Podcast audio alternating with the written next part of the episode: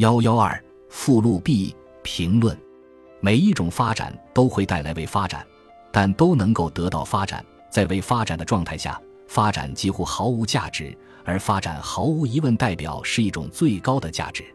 人必须抛弃这种价值，或至少能够明显的放下它，才能够照顾到未发展。但这与发展的形成鲜明的对立。发展的或许代表的是最好和最高的成就。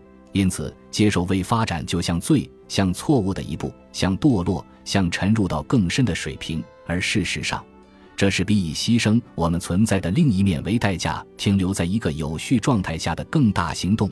因此，会受堕落的支配。行动的场景和第一个意象发生的相同。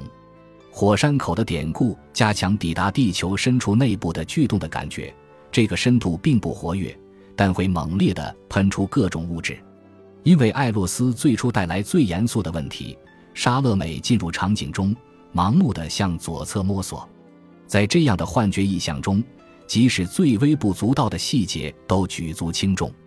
左是不吉利的一侧，这意味着艾洛斯不倾向于朝右走，即意识的一侧，意识的意志和意识的选择，而是走向心脏的一侧，这里比较不受意识意志的控制。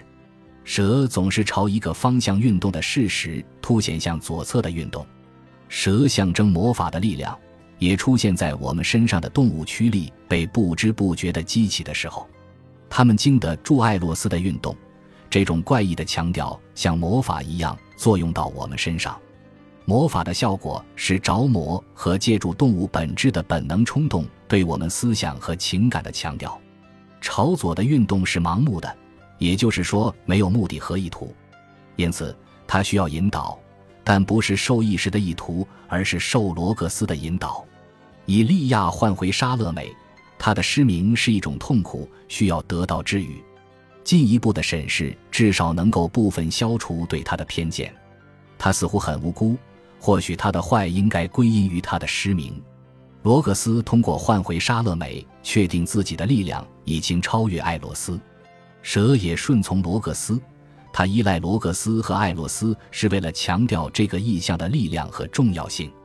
这种魔法的自然结果，罗格斯和艾洛斯相结合产生的强有力观点是强烈的感受到自我的渺小和不重要，而通过孩子气的感觉寻求表达。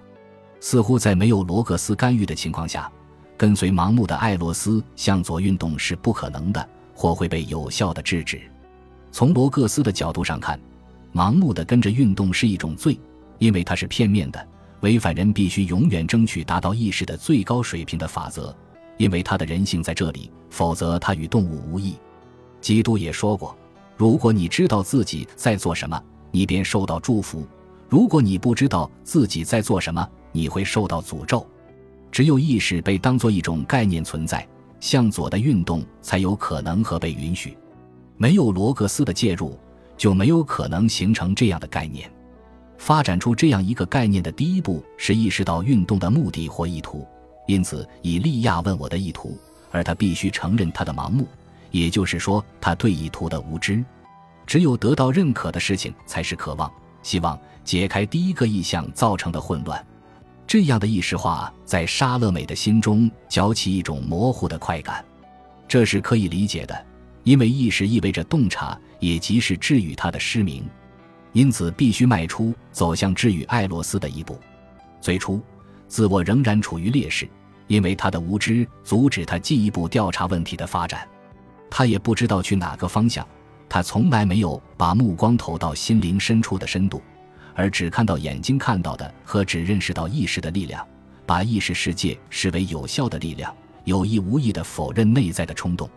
面对自己的深度，这样的自我只能感到沮丧。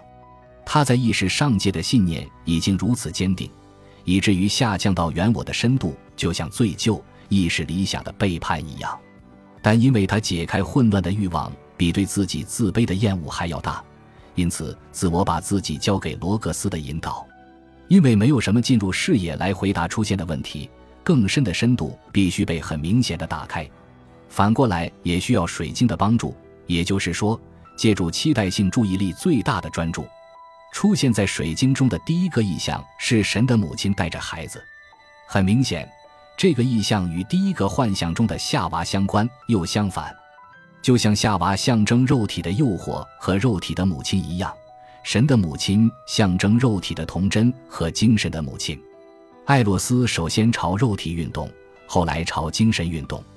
夏娃是肉体一侧的表现，而玛利亚表现的是艾洛斯的精神一面。只要我仅看到夏娃，她就是失明的。但意识的唤起带来艾洛斯的精神视野。在第一种情况中，自我变成冒险旅程中的奥德修斯，最终的结局是变老的男人回到母亲般的女性潘尼洛普身边。在接下来的情况中，自我被描绘成彼得，他是被拣选的石头，教堂建在它上面。钥匙作为捆绑和松开力量的象征，支撑这种思想，把人带到教皇的意象中。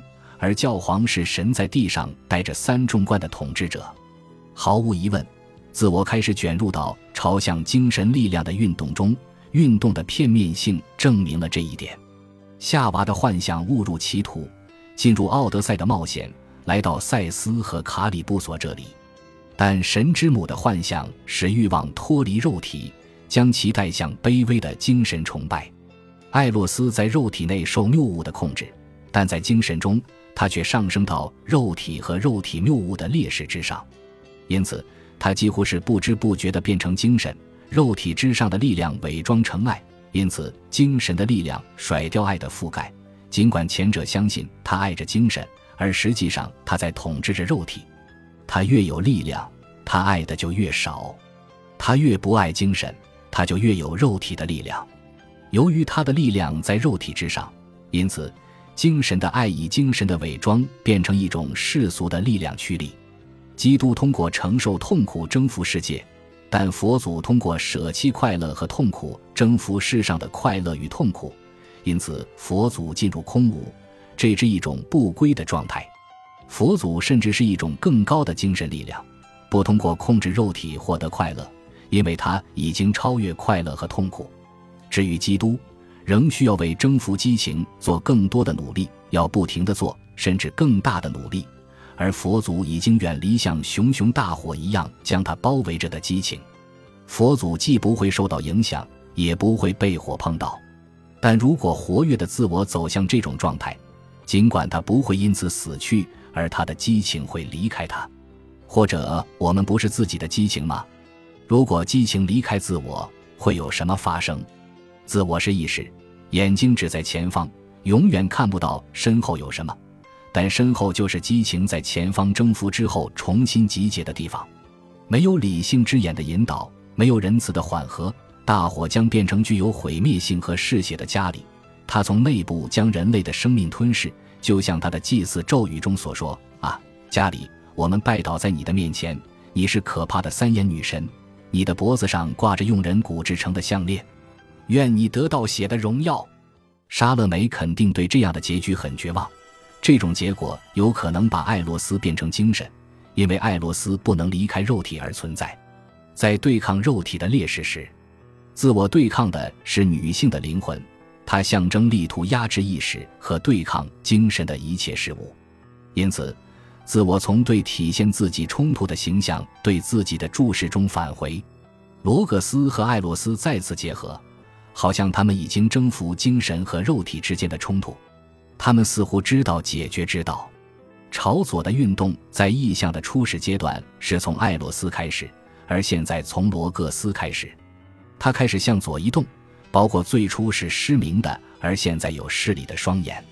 这个运动最初进入到更大的黑暗中，接着这里仍然在某种程度上被红光照亮。